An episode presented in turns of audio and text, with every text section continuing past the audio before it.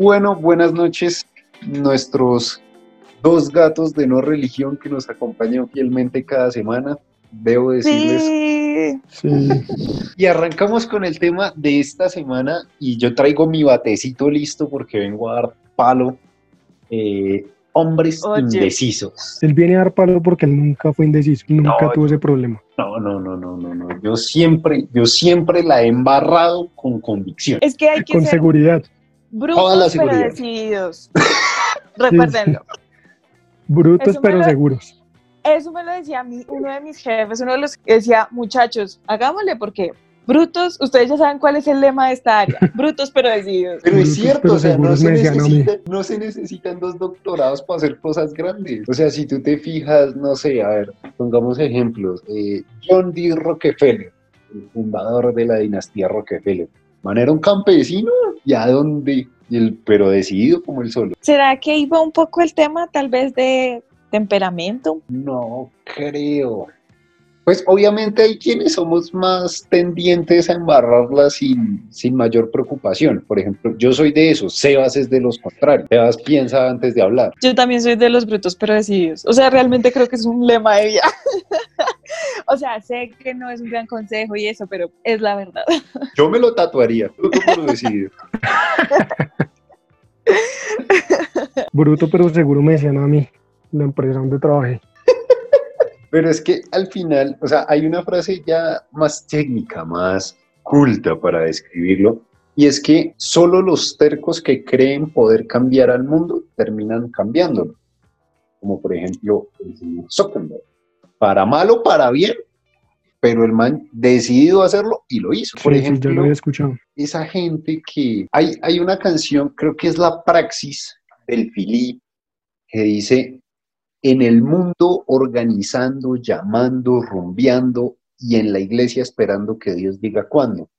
Y yo me he dado cuenta que mucha gente llega a la iglesia y como que no, ya aquí se acabó, ponga el freno de mano y siéntese, ponga una mecedora en el frente y espere que Jesús venga. Pero es verdad, de hecho, que día que estaba escuchando algo que decían como, de hecho, nuestros líderes, pasa eso, pasa que empiezan como que llegan a la iglesia y, y ya todo gira en función únicamente de, de la iglesia, entonces como que ven y, y, y cómo te proyectas en cinco años, no, yo me voy a la iglesia. Y uno, bueno, sí, bien, o sea, está bueno, es, yo también quiero seguir en la iglesia y, y quiero crecer y quiero tener un ministerio y todo el tema, pero ¿y qué más? Y es como, y en la iglesia, y es que Dios tiene tantas cosas grandes para mí, y yo, sí, yo sé que sí, pero, pero ¿y qué más? Y no, y no salen de solo el tema de, de estar encajonados en el tema de la iglesia. Yo siempre he opinado que Dios debe tener un estrés con esa gente. O sea, yo lo siento, yo, yo los miro y digo, Dios mío, Dios, ¿tú cómo haces para aguantártelos? O sea, haga algo de por Dios, embárrela, haga algo. Sí, o sea, yo por lo menos, yo que digo que yo me he pegado unas arrastradas con Dios, Dios lo sabe, me he pegado unas estrelladas, pero, pero, pero digo, y le digo yo a Dios, o sea, yo la verdad prefiero las cosas que he tenido que vivir, y de hecho, yo tuve un tiempo, hace, hace varios años, en que yo era así, como que, como que no, esperemos a ver, esperemos que las cosas se muevan, pero no tomaba yo misma la decisión de, de moverme. Y pues claro, cuando decidí moverme, pues fue una sacudida terrible, tenaz, pero aprendí muchas cosas. O sea, crecí, tuve la oportunidad de crecer como persona, de aprender. Yo creo que es como en los videojuegos. Uno no se vuelve bueno en los videojuegos ganando, sino perdiendo. Porque, o sea, uno en los videojuegos no arranca así. O sea, el mamón que los mata a todos no arranca así. Él arranca perdiendo. Uno siempre arranca perdiendo. Y ya después es que uno se empieza a volver bueno. Y en la vida es igual. O sea, y la persona que nunca hace nada por temor a fallar, está fallando desde ahí. Ahora, No, hay otros que alguien- se agarran y nunca tienen éxito en nada, que ya es diferente. Sí, es diferente. Sí, Igual que había no una frase, había una frase por ahí, no me acuerdo de quién es, lo siento, pero dice como no por miedo a errar vas a dejar de intentar. Eh, De hecho, creo que la dicen varias personas, o sea, Lo dijo alguien famoso que no me acuerdo quién es y ahora lo dije yo, ya somos dos famosos, así que ha de ser importante. Pero Sebas, usted que es de los calmados, usted es de los que sí, de los que sí piensa, de los que analiza antes de decir cada palabra en vez de Sí. lamentarse después de decirla. Cuéntenos, ¿qué se vive de ese lado de la frontera? ¿te duele el estómago No, como hace, aquí? hace, hace, no, no, no, no llegué, no llegué hasta allá. Hace, hace poco escuché, no sé si fue antes, creo que sí, que dijo, no importa lo que vayas a hacer, hazlo. Si te equivocas, al final debes estar con papel y lápiz tomando nota para aprender de lo que hiciste mal y reinventarte. Yo quiero ir, por ejemplo, a, a otro punto más complicado, porque es que, digamos, uno solo, siempre hemos tenido la frase, uno solo voltea. Usted solo la embarra, usted solo se levanta. Pero cuando el tema ya tiende a involucrar los sentimientos de otra persona, hay que madurar. Y hay que madurar en dos sentidos, digamos, los brutos pero decididos, aprender a medir el riesgo y a calcular el, el salto que vamos a dar. Porque uno normalmente se bota, pero ya le toca como el gato que amaca 20 veces para poderse subir. Pero yo creo que es más desesperante las personas, sobre todo el caso de las mujeres, que tienen un jumento ahí al lado, un, un volardo con, con gafas. un adorno, escuché una vez. Sí, esa vaina no se mueve. Un accesorio. Eso, un accesorio, sí, un accesorio. Eso, esa vaina ahí es como el, como el florero que regaló la mamá, donde no cabe un ramo de rosas, pero es demasiado grande para una sola. Entonces, nunca lo usan, siempre está ahí en el bife empolvado, ocupando espacio y cómo sufre la persona del lado que esa persona no decida. Como que uno está con los 10.000 planes y a pesar, por ejemplo, de que yo soy muy acelerada y muy de que no pienso mucho las cosas, a pesar de que ustedes crean que no pienso, yo sí pienso, amigos. o sea, yo, yo, yo, además por, por mi trabajo, yo creo que en mi caso mi trabajo me ha enseñado mucho y yo planifico muchas las vainas. O sea, ustedes no se imaginan o sea, yo hago unos projects mentales de todas las vainas que yo voy a hacer. Entonces, sí, puede que sea muy rápido, pero, pero yo lo hago, o sea, yo me tomo el trabajo de hacerlo y ver una persona que es como, pero ¿será que sí? O sea, digamos, ahorita, o sea, yo he estado en dos proyectos que de hecho son, que, que, que se conectan. Uno tenía la actitud de ser así, de que pienso todo lo que voy a hacer fríamente. Amigos, ¿quieren saber el porcentaje de avance de ese proyecto? Es 0.0. del 9, no, es del 9%. ¿En de cuánto tiempo? unidades, ¿En cuánto tiempo? Desde, porque esos arrancaron al mismo tiempo, desde el 2016, Uy, más o menos, se dieron arrancados. O sea, y no es como, ¿en en serio? Y, y, y estuve ahí y literal, era como, el otro mes vamos a arrancar. En tres meses vamos a comprar todos los equipos y vamos a trabajar yo pensaba que era culpa del gobierno. Ay, Dios mío, pero ¿cuándo? bueno, eh, o sea, digamos que hay, mucho, mucho, eh, es- tiene mucha tela por cortar, pero, pero era como, no, de verdad, o sea, es en serio, ¿por qué? Y nunca arrancamos. O sea, esta es la hora que ese proyecto ha empezado más o menos una unidad funcional, son cuatro, y como que medio ha barrido las otras tres, o sea, un desastre.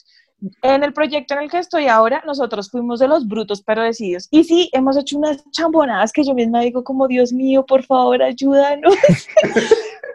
pero el proyecto, ya entregamos una unidad funcional. O sea, nos queda la que estamos haciendo ahorita, nos queda una unidad funcional. Entonces uno dice como ya por lo menos, sí, ya entregamos una completa, hicimos algo, hay algo para presentar, tomamos riesgos, sí, nos metimos en problemas, sí, nos pusieron periodos de cura, sí, procesos sancionatorios y de multas, sí, pero la obra está, o sea, hay algo. Sí, digamos que a mí también me berraca esas personas que yo llego y les digo, bueno, ¿qué hubo, parceros? Vamos a hacer un negocio, la vaina es así, yo les desarrollo. Uy, no, pero ya hay alguien más que lo hizo. Uy, no, pero es que, ¿y cuánto se, y cuánto se demoraría? ¿Y cuánto vale? No, pero ¿cómo así? Qué gente tan desesperante. Yo he aprendido a tener, a tener que ser así, bruto pero decidido, porque he aprendido a las malas. He tenido que tomar decisiones y he aprendido a que tengo que asumir. Y como dice el dicho, a lo hecho pecho y seguir tomando decisiones porque eso se trata la vida. Y no dejar que otros las tomen por uno, ¿no? O sea, yo una vez hice Sí. eso cuando era muy joven y dije, no, en la vida vuelvo a hacer eso. Si la embarro, si me estrello, si me quiebro, si lo que sea, por mi decisión, no por la de otro. Pues lamentablemente eso ha chocado con intereses familiares, personales, económicos, pero no doy marcha atrás, ni por el berraco. Sí, nuestro lema, muchachos, brutos pero decididos. Brutos pero decididos, ese va a ser el título de este capítulo y lo voy a subir hoy mismo y sin editar. Ay, no, no, no, Ítalo, por favor, no hagas eso. Sí, sí, sí, no. Yo he estado meditando, yo he estado filosofando y me doy cuenta que en cierto punto he llegado a ser como el guasón del caballero de la noche. Yo no El mejor. tengo la... No, uy, gracias, qué detalle. El mejor hueso, no el mejor usted. Digamos que yo asumo y a hoy con madurez, próximo a cumplir 29 años, reconozco que no tengo la interés para planear largo plazo. O sea, yo a usted le entrego la primera versión de lo que sea, como dice Vane, la primera etapa funcional se la garantizo con mi apellido. De ahí para adelante no pensé que llegaría tan lejos. Eh, y es que, o sea, tú haces un gran plan, ¿no? Y dices, por ejemplo, si yo miro el gran plan de esta obra, cómo la hemos cambiado y por las cosas que han pasado, pues porque, por ejemplo, esto del COVID, nadie pudo haberlo previsto antes, nadie sabía que esto iba a pasar, entonces todo se tiene que modificar. Y es algo que tú tienes que aprender a hacer, pero con lo, tú Sí. planeas con los recursos que tienes. Pues yo soy desarrollador de software y yo fui educado por un gran jefe adicto a la eficiencia del tiempo. Entonces, digamos que yo estructuro un proyecto, pongo unas fechas y yo espero que las cosas se hagan bien. Y ahorita que me lancé de independiente, me he pegado unas estrelladas porque los programadores primero le chicanean a uno. No, nosotros somos unos berracos, nosotros sacamos a todas. Y cuando uno les suelta el tigre y les pone fecha, empiezan a patinar. No, eso no se puede hacer así, no, no hay que tomar las cosas a la ligera. Y a mí me empieza a dar una revolución interna de, y está cobrando tanto, si se está dando tanto lobby, ¿por qué carajo se asusta ahora con el tigre? O sea, seamos congruentes. Esa, esa me cuesta. Pero, por ejemplo, la verdad de los me- proyectos. a mí me daban látigo, o sea, me decían, esto se entrega en una semana. Y en una semana tenía que estar funcionando y probado para poderlo entregar al cliente el día que era en la reunión. que Era. Hay que reconocer las limitaciones y uno solo no puede. A los grandes proyectos uno no los puede sacar. Adelante. Tiene que interactuar con, con personas a veces más aceleradas que uno, con las que me llevo bastante bien, y a veces con, esto, con estos volarditos que están ahí para impedir el avance de la humanidad. sí, son polardos. Ay, Sí, como, como esas personas que, que caminan lento en un lugar estrecho.